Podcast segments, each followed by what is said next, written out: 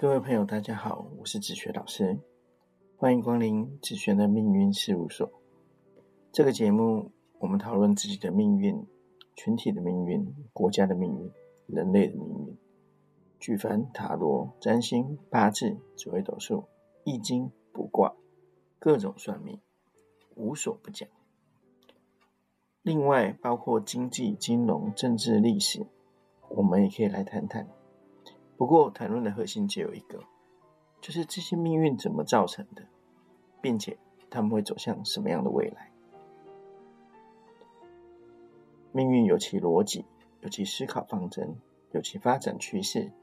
一切就像老子《道德经》说的：“人法地，地法天，天法道，道法自然。”人的成功或失败不是偶然，感情的悲喜剧也有其性格。还有因缘形成的，这也就是为什么亚里士多德说性格决定命运。今天是第一集，让我们以一个故事作为开头，来聊聊命运是怎么一回事吧。让我们谈谈伊底帕斯王的故事。话说，在远古的希腊，有一个国家叫底比斯，国王很老了，还没有生孩子，王后又死掉了，他娶了一个年轻。十几岁的姑娘作为新的王后，这个女子很快就怀孕了，生下了小孩，国王相当的开心，老来得子呢？当时希腊有个传统，新生的孩子要送到阿波罗神庙去请神谕，神谕是无有不准的。当孩子送到阿波罗神庙，阿波罗的祭司说，这个孩子长大之后会杀死父亲，并且娶母亲为妻。国王吓了一跳，再问一次，答案还是一样。这太可怕了，这孩子一定是恶魔。国王命令大臣把小孩用铁链把脚给绑起来，并且送到边境去丢掉或杀死都可以。他不想再看到这个小孩。大臣来到了国境的边界，他正想把这个小孩子干掉，但是又舍不得。这个时候，他看到一个牧羊人。牧羊人说：“哎，你在干嘛？”大臣告诉他：“这孩子不能留在国家内，他他没有办法诉说的原因。他给了牧羊人一笔钱，并且交代：这小孩只要不要回来，钱随便你用。”牧羊人很开心的拿到钱跟小孩，反正小孩可以喝羊奶嘛，并且把小孩脚上的铁链给松掉，然后带着小孩继续牧羊，去到另一个国家，叫做格林斯。克里斯的国王也没有生小孩，但他跟皇后很恩爱，所以也没有想找别人生。他在想说领养吧，但是国家内的孩子如果有父母或亲人，这样子感觉会非常的纠缠。这个时候正好牧羊人送来一个孩子，没有父母，没有源头，不知道从哪里来的，并且他的爸妈永远都不会来找他。太好了，这个孩子。他领养了这个孩子，看着这个小孩非常有王者气度的脸。当然，他本来就是一个国家的王子嘛。至于他的脚怎么肿肿的呢？因为啊，他的脚被铁链绑过，所以有点血液循环不好吧。浮肿的脚在希腊文里面就叫做伊迪帕斯，他就把这小孩子取名叫伊迪帕斯。伊底帕斯相当的聪明，并且孝顺，学习能力也很好，学习天文、地理、武术、医学，无一不通。就这么快快乐乐的长大到十八岁，生日快到了，克林斯的国王相当的开心，宴请了邻近国家的国王、王子、公主、贵族都来参加王子的成年礼，大家都非常的欢乐。突然间，有一位王子在聚会中站了起来，说自己的神谕：“我将来将来会成为一个有权力的人，我将来将来会多有多有钱。”每个人都开始说起自己的将来，这样。但突然发现伊里巴斯好像没有神谕，他想，是不是他的神谕不好，爸妈不好意思告诉他，他就说这是秘密，不能跟大家说。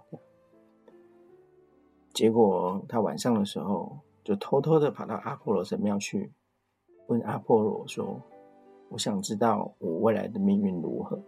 我想知道关于我的神谕。”阿波罗的祭司告诉他：“你将来会杀死父亲，并且娶母亲为妻。”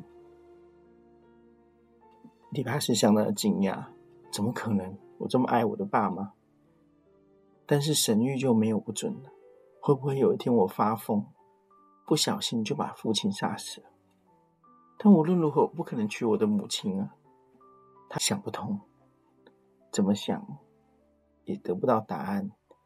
他很害怕这件事情会发生，所以他就趁夜某一天的夜里逃跑了，逃离了他的家园柯林斯。在逃跑的路上，他来到了柯林斯还有迪比斯的边境，突然遇到了一群人。这群人看来来者不善，跟他突然就吵了起来。他觉得这群人或许会伤害到他的家园克林斯，他就把这群人都杀死了。武艺非常的高强。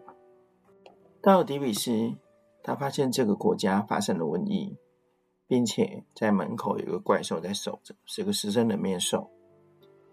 总之，伊里帕斯把那个狮身人面兽给干掉了，顺利的。进去了迪比斯的城邦里面，城里面的人得了瘟疫，伊里巴斯呢就用自己的医学知识治好了大家，大家非常的开心，把他当做英雄，他也非常的谦恭有礼，很有王者气度，所以王公贵族们都很开心的迎接他，宴请他。这时候，他们发现迪比斯的国王不在，原来是那个时候有瘟疫。并且有那个狮身人面兽，国王跑出去讨救兵了，就没有回来。就这样，一连两年，国王都没有回来。大家想，国王应该是死掉了吧？这时候，大家想要拥戴伊底帕斯成为新的国王，但是他的血统不对啊，他不是底比斯人。这时候，王后的哥哥提出了一个建议，要不？伊迪帕斯跟这个王后结婚吧，这样就算我们迪比斯人了，并且跟王后结婚，你就是国王，这也是顺理成章的。反正国王也没有别的亲戚跟血缘了。想来想去，伊迪帕斯也没有想要回家了，因为他不想要神谕成真嘛，所以他就娶了王后，并且就在底比斯当起了国王，治理的很好，对大家也非常的好。人民也非常拥戴他。就这样，经过了三年，突然有一场瘟疫发生了。这个时候，他的医疗技术居然对这个场瘟疫没有办法治疗，他觉得非常的困惑。这时候，他只好去请神谕的祭司。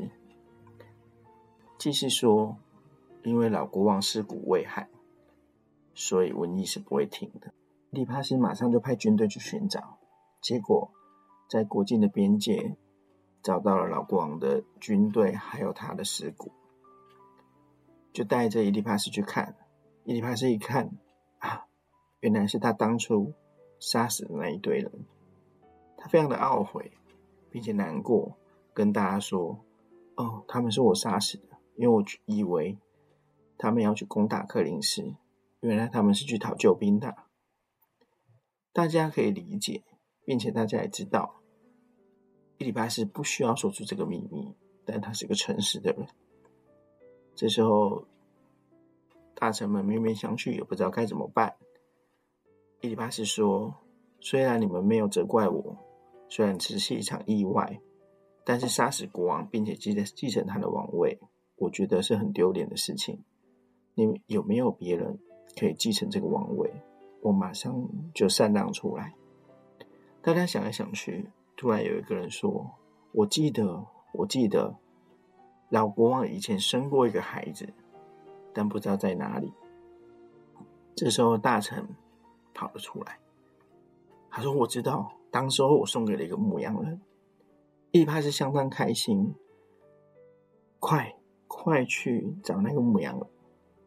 大臣找来找去，有一天就把牧羊人领来了底比斯。牧羊人说。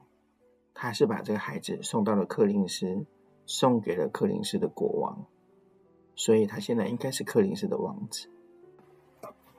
伊底帕斯一听，脑袋有如五雷轰顶：什么？我就是那个孩子？